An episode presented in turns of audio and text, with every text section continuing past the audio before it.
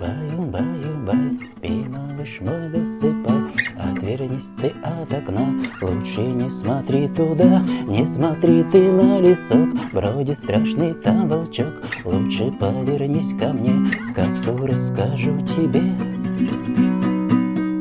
как-то раз пошла туда красная шапочка одна В гости к бабушке своей пирожки ей понесла. Вот идет она в лесу, песенку поет свою Вдруг навстречу серый волк выбегает Шапку красную сняла, стала в стойку тикуби Волк не знал, что у нее черный пояс тэквондо. Серый-серый пошел нах, и с размаху ему в пах. Волк поджал свой серый хвост, заревел и был таков.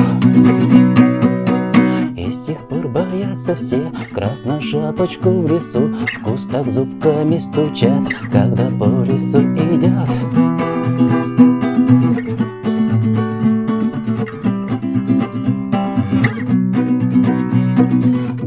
Баю, баю, баю, бай, спи, малыш мой, засыпай, Это сказочки конец, и уснуть